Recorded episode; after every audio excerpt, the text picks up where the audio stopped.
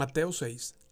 Tengan cuidado, no hagan sus buenas acciones en público para que los demás los admiren, porque perderán la recompensa de su Padre, que está en el cielo. Cuando le des a alguien que pasa necesidad, no hagas lo que hacen los hipócritas que tocan la trompeta en las sinagogas y en las calles para llamar la atención de sus actos de caridad. Les digo la verdad, no recibirán otra recompensa más que esa.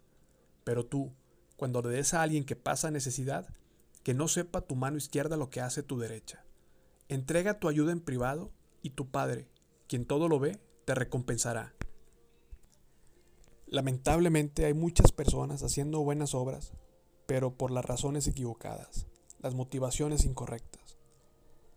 Si lo haces para recibir reconocimiento y aplausos, esa será tu única recompensa. A veces es difícil darte cuenta por qué haces lo que haces, y es aún más difícil darte cuenta por qué los demás hacen lo que hacen, y el saber qué los motiva en realidad si es algo bueno o malo.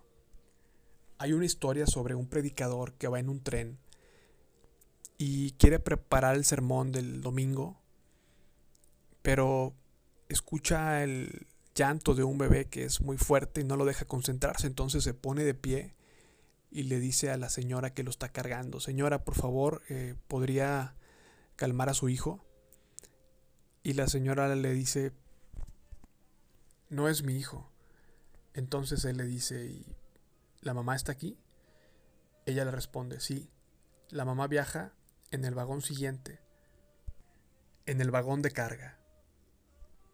El predicador se quedó helado y se sintió humillado porque hizo un juicio equivocado sin tener suficiente información. Entonces, decidió cuidar del bebé el resto del viaje y lo hizo de la mejor manera que pudo. Aquellas personas que te juzgan no conocen la historia completa. Sé paciente con ellos.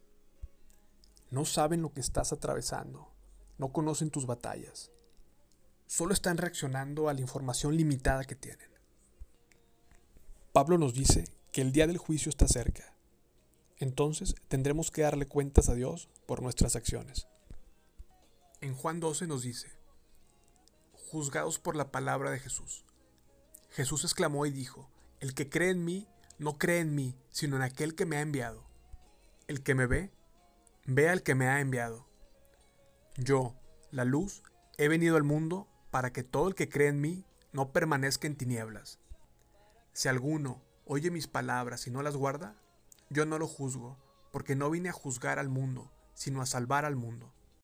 El que me rechaza y no recibe mis palabras, tiene quien lo juzgue. La palabra que he hablado, esa lo juzgará en el día final. Porque yo no he hablado por mi propia cuenta, sino que el Padre mismo me ha enviado, me ha dado mandamiento sobre lo que he de decir y lo que he de hablar. Y sé que su mandamiento es vida eterna. Por eso, lo que hablo, lo hablo tal como el Padre me lo ha dicho.